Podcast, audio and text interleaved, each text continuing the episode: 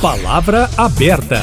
Olá, ouvinte internauta. Expectativa em Minas Gerais para o envio pelo governador à Assembleia Legislativa dos projetos de privatização da CEMIG e da Copasa. Bandeiras defendidas com mais ênfase por Romeu Zema neste início de segundo mandato. Zema tem destacado que no Brasil, a maioria dos estados já privatizou as companhias de energia elétrica e de saneamento e que isso gera melhor prestação de serviços à população. No caso da CEMIG, são 774 dos 853 municípios de Minas atendidos pela estatal. São mais de 9 milhões de consumidores. A empresa teve no ano passado um lucro de 4 bilhões de reais aumento de 9% em relação a 2021. São 5 mil funcionários. Em relação à Copasa, são 638 cidades atendidas. A companhia teve ano passado lucro de 843 milhões de reais, crescimento de 57% em relação ao ano anterior. São 10 mil servidores aproximadamente. Afinal de contas, será positivo ou negativo para Minas Gerais privatizar a CEMIG e a Copasa? Para debater o assunto, Kátia Pereira e eu, Eustáquio Ramos, estamos recebendo agora no Palavra Aberta a professora de Economia da UNA, Vaníria Ferrari. Bom dia, professora. Obrigado pela presença. Bom dia a todos. Eu que agradeço a oportunidade da gente debater um tema tão bacana, tão importante para Minas Gerais. Né? Bem-vinda, professora. Vamos dar as boas-vindas também a Gelton Pinto Coelho Filho, integrante do movimento Economistas pela Democracia. Bom dia, obrigada pela presença. Bom dia, Cátia. Bom dia, Eustáquio. Bom dia, professora. Começando com a professora Vaníria Ferrari. Por que pode ser positivo para o Estado privatizar a CEMIG e a Copasa? É, a gente, a gente, esse debate vai longe, né? Tem várias coisas que a gente pode colocar, vários pontos. Eu vou destacar aqui um primeiro ponto que é a questão da qualidade do serviço, né? Que muita gente fala que quando você tem um monopólio de determinado serviço, ele acaba não tendo concorrente, não tendo concorrente, acaba que a qualidade às vezes deixa a desejar. E em alguns serviços públicos nós sentimos isso, né? Uma dificuldade aí de acesso ao serviço, de flexibilização. Então, a privatização ela pode trazer esse profissionalismo, né? não que não seja, mas um maior profissionalismo para gerar mais qualidade no serviço. Esse seria o primeiro ponto que eu poderia destacar. Mas poderia haver mais de uma empresa de energia trabalhando em Minas Gerais para concorrer com uma, com uma CEMIG privatizada? Poderia, poderia acontecer isso sim, é possível, né? Mas me, a, quando eu falei da qualidade, tem a questão da concorrência, mas tem também a questão do da, da como é que a gente fala da gestão mesmo financeira, né? Se a gente pensar que uma empresa, ela para poder ela gerar recursos, para ela poder ter qualidade, ela tem que ter investimento. E o Estado, ele tem as suas prioridades. Né? Eu acho que o, a, o pensamento ele passa por o que é prioritário para o Estado investir. A gente tem aí como função principal do Estado, seja a nível federal, nível estadual, que é prover bens de qualidade para a população, bens e serviços de qualidade. E o que é prioridade nesse momento? Será que a CEMIG e a Copasa elas estão desempenhando esse papel com qualidade para a população? Será que esse recurso, que é, por exemplo, folha de pagamento ou todos os custos que saem hoje dos cofres do Estado, poderiam ser direcionados, por exemplo, para a saúde, para a educação? Para a infraestrutura. Então, é uma questão de avaliar é, a questão da prioridade para que a gente tenha todos os serviços que são essenciais para a população com mais qualidade. Passando a palavra agora para o Gelton Pinto Coelho Filho, que é economista, considerando a qualidade dos serviços prestados pela CEMIG e pela Copasa, privatizar é a solução? Creio que não. Acho que a prioridade do Estado é a vida. E nós estamos falando de bens essenciais, da água e da energia que muitos é, das pessoas que vivem em Minas sofreram muito com os aumentos nos últimos anos. É bom lembrar que essas empresas já tiveram capital aberto antes e esse capital aberto gera uma necessidade de lucro. Essa necessidade de lucro pressiona preço. Então, nós pagamos muito mais caro do, da energia do que outros estados nós pagamos muito mais caro na água.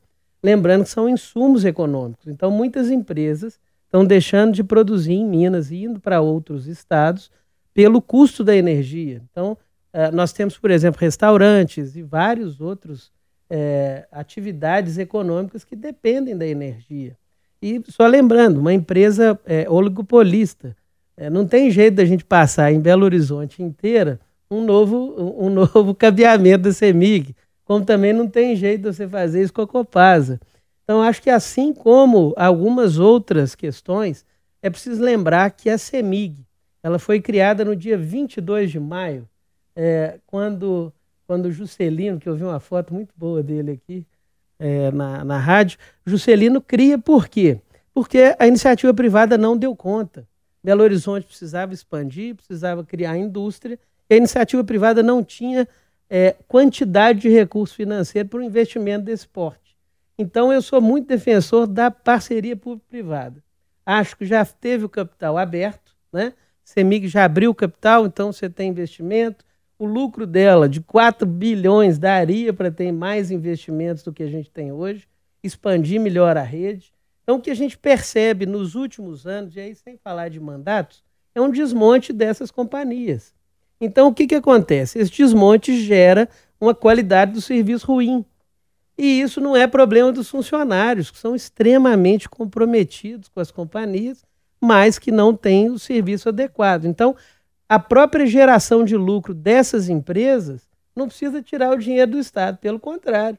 O que elas estão gerando de lucro poderia ser usado, inclusive, para financiar outras ações, para a gente ter tarifas compensatórias. Quer dizer, a população, principalmente de baixa renda, não está dando conta de pagar conta de energia e de água. Em média, a gente está pagando aí 150, 200 reais de energia, mesma coisa de água. Né? A água aumentou tanto, está próximo da energia. Se a gente compara isso com o salário mínimo, é inviável para a maioria das famílias que não tem recurso para pagar. Então, a minha defesa é da gente discutir isso melhor do ponto de vista econômico, os prós e contras, avaliar com as próprias empresas capacidade de expansão de atendimento. Então, é essa negociação. Por exemplo, nós estamos tendo um avanço muito grande de tecnologia. Então, no caso da energia, já é possível de você usar a eólica, de ter a captação de energia solar. Você tem projetos maravilhosos nesse sentido que podem compensar a geração de energia. Nós estamos, por exemplo, com o Lago de Furnas, que estava sendo esvaziado para poder bancar São Paulo, manter o desenvolvimento de São Paulo, enquanto a gente aqui com prejuízo. O lago é maravilhoso, inclusive do ponto de vista de turismo. Então, a gente abrir mão desses valores, é, a gente precisa discutir melhor o que compensa, o que não compensa, quais as privatizações que a gente já teve. Isso gerou impactos positivos? Por exemplo, na questão das rodovias, eu não vi isso. É eu pago tarifa muito alta e não teve serviço adequado. Nesse tema privatização, a maioria das fontes é, favoráveis né, à privatização gosta de dar como exemplo a telefonia. Então, já que o senhor citou Sim. e perguntou, a gente já viu aí outras privatizações, elas deram certo? O caso da telefonia, não é um bom exemplo? É um ótimo exemplo. Pois é, e não se aplica aos serviços de, da, da Copasa e, e da CEMIG? Se aplica de maneira diferente, porque quando a pessoa comprava um telefone antigamente, ela comprava ações e ela podia vender as ações no mercado. Entendeu? E as pessoas muitas vezes não fazem essa ligação. É um ativo econômico que ele tinha de reserva para a expansão da rede. Então, foi feita todo, por exemplo, a Telemig celular, a Telemig era é, no Brasil inteiro a melhor companhia. Quando você botou no bolo nacional de privatização, a gente recebeu a do Rio, que era uma porcaria, desculpa a palavra, e de outros estados que também não eram tão bons. Então você caiu a qualidade. Você já tinha uma mudança tecnológica, né? E essa mudança tecnológica acaba gerando nas pessoas uma observação inadequada, porque a, o ganho de tecnologia já proporcionou o serviço. Não então, foi não, a privatização. Não, pelo contrário. Voltando a palavra para a professora Vaníria, a senhora falou de melhores serviços para a população no caso de privatização. Mas quando se fala em entrada da iniciativa privada, ela quer lucro máximo e custo mais baixo, custo mínimo. Isso não pode afetar o serviço. A gente sabe que a tarifa de energia é definida pela ANEL em nível nacional, no caso aqui da Copasa, pela agência reguladora. Mas é, não pode haver aumento nas tarifas para a população, uma perda na qualidade, porque o lucro tem que ser obtido de qualquer forma? É, vou fazer alguns contrapontos aqui, até para aproveitar a fala do professor né, para a gente refletir, que eu acho que o grande papel nosso aqui é refletir, como o professor falou, os pontos positivos e pontos negativos. Quando a Kátia falou a questão da, da telefonia, né, e o professor colocou muito bem essa questão da telefonia, eu vou fazer uma outra reflexão. Naquela época, porque era a época dos meus avós, né, você, o telefone ele era tão caro, tão caro, que ele entrava no inventário. né? Ele era um bem, porque eram ações, como o professor falou. Só que você entrava numa fila, você levava de dois a cinco anos para você conseguir ter acesso à telefonia. Então eu tenho o lado negativo e aí eu tenho o lado positivo, que com a privatização todo mundo conseguiu ter acesso à telefonia de forma rápida. E lógico, a qualidade ela pode ser melhor ou não, né? Mas isso vai depender do próprio mercado e do próprio consumidor. Eu gosto muito de falar que é importante que a gente coloque o poder na mão do povo, da população. A população tem que ter livre escolha. Né? Ela tem que ter é, é, serviço de qualidade, ela tem que poder escolher. Hoje eu posso ir para Claro, para Vivo, para onde eu quiser, buscando a melhor qualidade.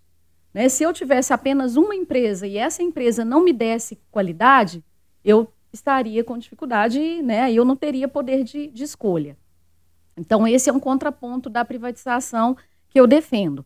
Uma outra questão é a questão de tarifas altas, né? Como o professor falou, nós estamos aqui sofrendo com tarifas altas de energia, com tarifas altas da Copasa e não estamos com a empresa privatizada. Ou seja, a empresa é estatal e temos tarifas altas. Então, é, colocar a vamos colocar assim, a culpa de aumento de tarifa em cima da privatização, ou a responsabilidade, eu acho que a gente precisa refletir. Né? Podemos ter um aumento? Eu duvido, eu duvido muito. Porque quando você tem uma empresa privada, ela. Aí eu vou pegando o gancho no que você falou. Precisa ter lucro? Sim. Mas para eu me manter no mercado, eu preciso ter qualidade. Senão, vai entrar uma empresa de fora, vai, vai comprar e aí é mercado. Né? Eu não tenho mais que passar por nenhuma, nenhum processo de privatização. Então eu tenho, eu estou sujeito a outras empresas me comprarem, se o meu valor de mercado cair, eu posso ser vendida, eu posso ter uma, um desinvestimento por parte de acionistas. Então tem uma série de fatores que vão impactar. Então essa questão do lucro, eu gosto de atrelar muito o seguinte: o lucro ele tem que ter tanto pelo Estado como pelo pelo pelo pelo privado, privado, porque o Estado ele também precisa arrecadar dinheiro para que ele possa direcionar não só para a própria empresa, como o professor falou, a falta de qualidade, a falta de reinvestimento. Né? Se o Estado ele tem esse lucro e ele reinveste isso na própria empresa, beleza. E a empresa privada ela vai reinvestir onde? Na própria empresa. Então eu vou ter, não digo uma garantia, porque garantia a gente não tem de nada, mas a gente tem uma probabilidade de que esse dinheiro ele seja reinvestido na própria empresa. Porque o que, que vai trazer retorno para o acionista? Lucro. E o lucro, ele vem de onde? De investimento. Quanto mais serviço vendido, quanto mais cliente eu trazer para dentro, mais eu vou gerar lucro. Então, ele é um, um, digamos assim, ele é retroalimentado ali. Então, eu gero mais lucro, mas para gerar mais lucro tem que ter mais venda, eu tenho que ter mais cliente. Então, se eu começar a perder cliente pela qualidade, eu vou começar a perder. Então, lucro a gente, que eu quero falar é, lucro a gente não ganha só em cima de margem de lucro. Tipo assim, lucro não ganha em cima de preço, mas em cima de venda, né? Em cima de serviço prestado. Então, é só para a gente refletir aí esse outro lado. Voltando a palavra para o Gelton, o senhor é, disse assim, eu, eu entendi né, dessa maneira, então o senhor me corrija se eu estiver errado. O senhor não é totalmente contrário à privatização das duas companhias, tanto é que o senhor falou de parceria público-privada, é isso? Exatamente. E como que seria isso na prática? Acho que a gente tem que discutir os modelos, porque quando a gente abre demais a oportunidade e, e você não tem equilíbrio, isso vai gerar um problema. Então, por exemplo, vou dar um exemplo prático. A distribuição de, de, de é, da gasolina foi é, privatizada completamente. Petrobras abaixou o preço da gasolina, isso não está chegando nos postos. Tem dois dias já que já foi anunciado. É, óbvio, tem uma questão da distribuição e tal, mas efetivamente isso tem um impacto absurdo na inflação. Isso poderia ajudar a reduzir a taxa de juros, mas ainda o mercado vai manter durante um tempo. Os postos vão alegar que ainda estão com estoque, ainda vão. Quer dizer, esse lucro abusivo ele tem que ser coibido. Não quer dizer que eu, eu não tenha que ter parceria público-privada. Países como o Japão, a China está fazendo uma ampla expansão agora em parceria com o mercado. O mercado tem amplo lucro, mas também você tem a entrega do serviço. O que nós fizemos aqui é trabalhar a dosimetria. No Brasil, os lucros são privados e os prejuízos são públicos. Tanto é que, por exemplo, empresas estão devolvendo as concessões. Isso está acontecendo no, no metrô do Rio, Isso aconteceu em São Paulo. A queda de qualidade de investimento nas linhas tem gerado acidentes contínuos. Então, nós temos que achar o modelo adequado. Infelizmente, as agências reguladoras não deram conta disso. E, e, a gente não tem a qualidade do serviço. Então, quando eu privatizei lá atrás a, a geração de energia, é, a CEMIG já recebe com custo. Então, ela não tem toda a geração como tinha antes. É, ao longo dos anos, isso foi desmontado o investimento dentro da própria companhia. Então, na verdade, a, a gente não pode estar sujeito a pressões externas. O que eu estou defendendo é o equilíbrio. Então, tem uma guerra lá fora. Ah, nós precisamos para produzir café aqui de insumos que a Rússia e a Ucrânia produzem. E aí? E foi um desinvestimento da Petrobras em 2016 até agora. A gente já podia estar produzindo esses insumos. Tem algo mais de mercado e que entrega tanto lucro para o país quanto o agronegócio? É, mas aí, para a gente poder chegar àquele ouvinte que é mesmo, aliás, é toda a população, quem é usuário, né? Dos serviços da Copasa, da CEMIG, no caso de uma parceria público-privada, como que o serviço poderia ser melhorado? Já, já, já poderia ser, porque ela já é parceria público-privada. É entrega de serviços. Na verdade, o que a gente está vendo é, na busca por esse lucro abusivo e de entrega de lucros, isso comemorado como se fosse bom, é, numa empresa pública, o objetivo é o atendimento da população, então, mais do que o lucro. Porque os, os, os, governadores de Minas, eu vou botar a culpa sem dizer os nomes, têm desmontado essas empresas ao longo do ano e têm entendido essas empresas como problema e não como solução que elas são. Elas já são público-privadas. Você já tem a pressão do lucro, mas você também ainda tem a parte pública. E você, você, nós estamos falando de estado de Minas Gerais, de água. Nós não temos como ter concorrência, nós vamos entregar em carro-pipa na casa de todo mundo? Professora Vanira Ferrari, até para a gente encerrar, a senhora acha que a CEMIG e a Copasa, pela tradição que tem, pelos serviços que desempenham com críticas né, é, em relação a elas, claro, elas fazem o serviço aqui em Minas Gerais, mas tem críticas, elas, elas despertam o interesse da iniciativa privada para serem compradas? Com certeza, até porque deram um lucro que deram, né? É, então são empresas que podem gerar mais resultado, elas têm potencial para isso. É, a gente está vendo aí um movimento em Minas Gerais, um desenvolvimento muito grande né, nos últimos anos. É, podem acompanhar aí pelas agências de investimento, Investe Minas, a gente vê o tanto de coisa que a gente está atraindo agora, ultimamente aí com o Vale do Lítio, né? No Vale do Jequitinhonha, que a gente encontrou uma riqueza em Minas Gerais. E aí há uma necessidade dessa expansão. Né? Até o que eu, pelo que eu acompanhei que o governador Zema tem defendido, é a questão de tentar direcionar recursos para infraestrutura, porque nós precisamos ainda atrair mais e mais investimentos. Nos últimos anos, quantas empresas vieram para Minas Gerais? Né? Foi muito grande, o investimento foi muito grande, isso gerou muito emprego. Isso é muito importante. Porque o que, que a população precisa? Serviço de qualidade e precisa qualidade de vida. Qualidade de vida vem de renda, e renda vem de emprego. Né? Então a gente precisa gerar emprego, a gente tem que abrir a cabeça nessa questão de que o que, que vai gerar emprego. Como que eu vou fazer, por exemplo, vamos pegar o Vale do Jequitinhonha, como que eu vou fazer com que a energia chegue lá de alta qualidade, porque eu tenho empresa, a empresa vai empregar, a empresa vai, as pessoas vão ter uma qualidade de vida melhor, como que elas vão ter acesso a isso? Quantas regiões em Minas ainda não chega à luz, ainda a água é muito precária? Então, é nesse sentido que eu acho que é, ela atrai investimento porque tem potencial para iniciativa privada. Nós estamos encerrando Palavra Aberta deste sábado. Hoje debatemos aqui a expectativa para o envio pelo governador Romeu Zema Assembleia Legislativa de projetos de privatização da Copasa e da CEMIG. Nesse debate, nós contamos com a contribuição do Gelton Pinto Coelho Filho, que é integrante do movimento Economistas pela Democracia. Obrigada pela presença, até a próxima. Eu que agradeço. Um grande abraço a todos e todas. Recebemos também a professora de Economia da UNA, Vaníria Ferrari. Professora, obrigado pela sua contribuição, pela presença. Um grande abraço, ótimo fim de semana. Eu que agradeço a todos, um ótimo fim de semana para todo mundo. E você, ouvinte internauta, pode acompanhar mais essa edição do Palavra Aberta também nas nossas mídias digitais. O Palavra Aberta vai ao ar todo sábado no Jornal da Itatiaia.